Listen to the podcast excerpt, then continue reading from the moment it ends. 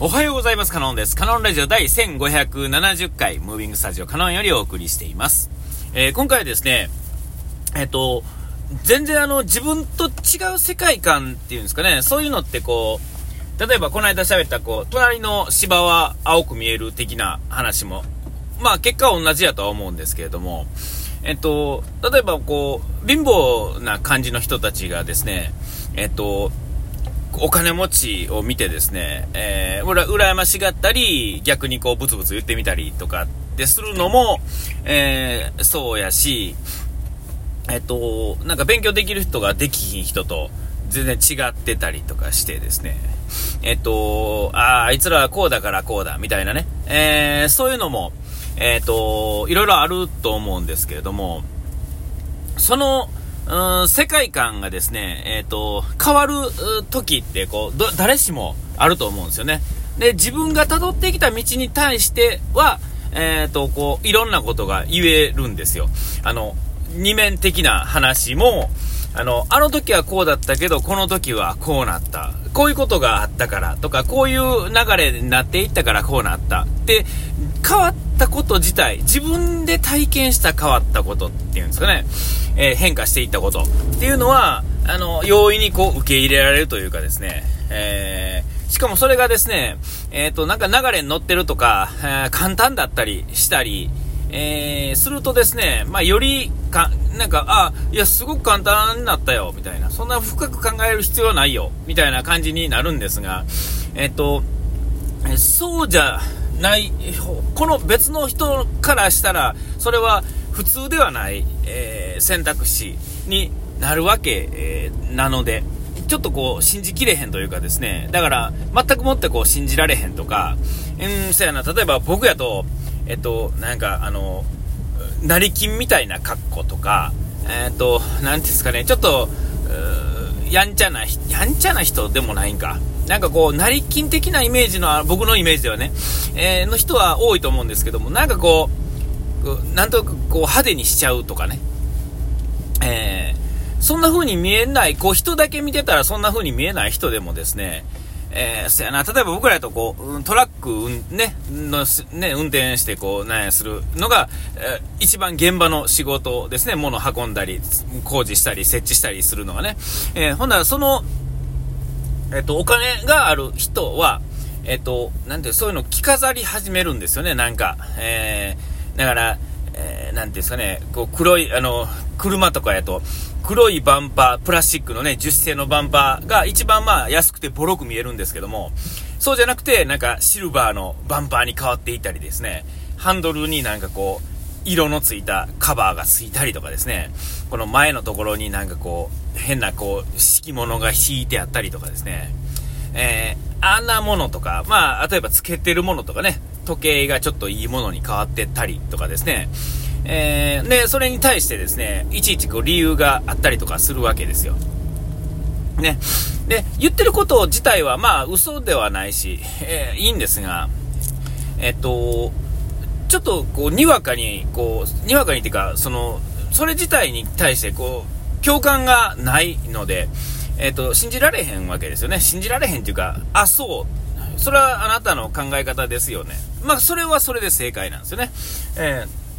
ー、でも、えっと、うん、なていうかな、そこまでで終わるんじゃなくて、えー、彼はどういうことで何が好きで、これが好きで、ね、なんかわからへんですよ。もっともっと究極な話でいくと、なんか、えー、もっと女の人、好みってめちゃめちゃみんなバラバラじゃないですか。でもなんか、美人だとされる人の形っていうのは、ある程度こう、寄ってるっていうんですか。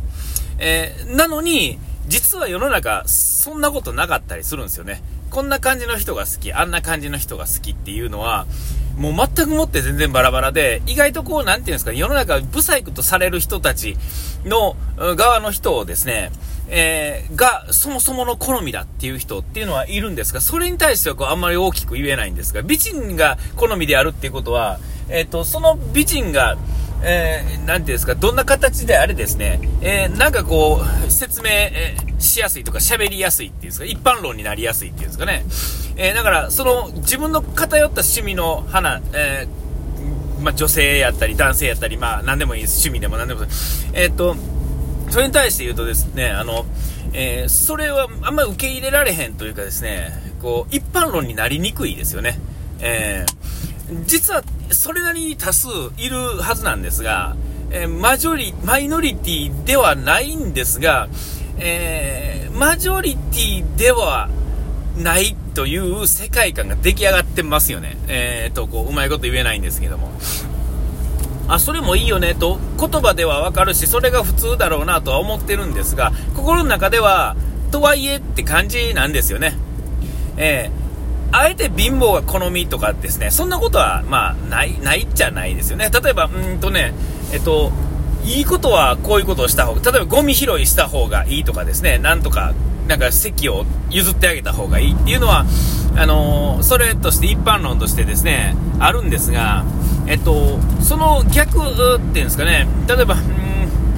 みんなが嫌いなことを好んでしているけれども、だからといって、えその、なんていうかな、その、そればっかりを全部押し付けられるっていうのは自分好きなんやからそれやったらええやん。俺は好きじゃないからやらないよ。は、それもちょっと違うっていうんですかね。こううまいことこうね 全部があまりにもうまいこと言えなさすぎてちょっと申し訳ないんですけれども。ねあのそれに対してですねなんかこうピンとこないんですけど来ないかもしれないんですけどえっとあの自分がですね、あの、その分からない対極した考え方の中にですね、実は自分が受け入れられていくことって、その変化の中に、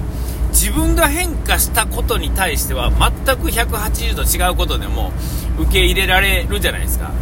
で、えっと、これってこう受け入れ必要は、受け入れる必要はないんですけれども、えっと、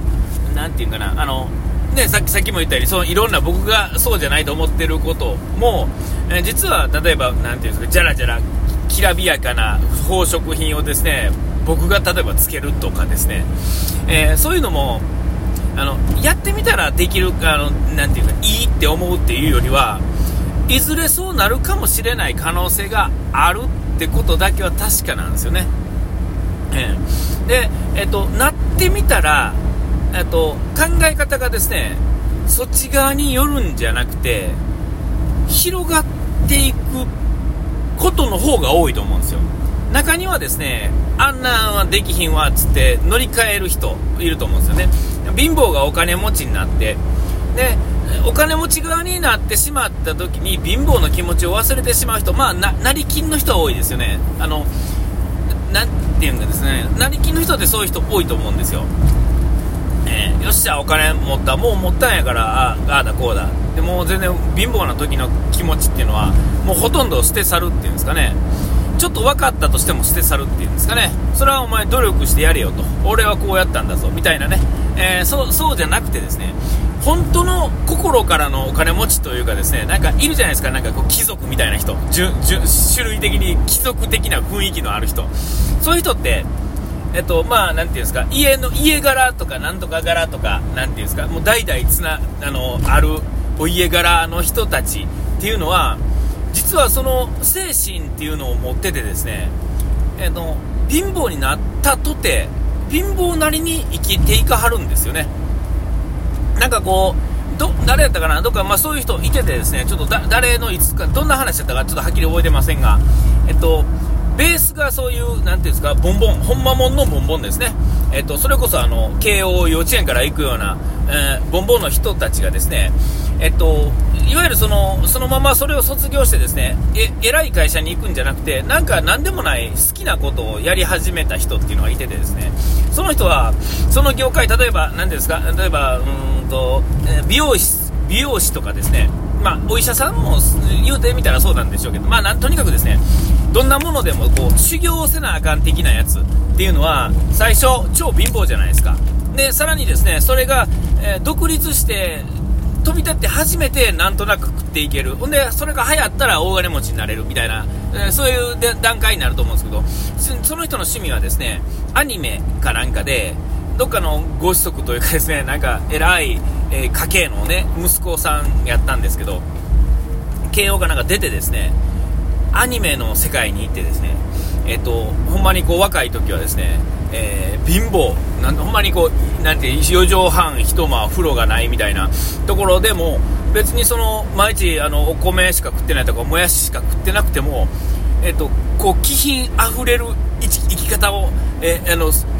身振りっていうかこう素振りっていうんですか、えー、決して貧乏なんだ俺はっていうんじゃなくて、えー、まあ食えないからしょうがないよね。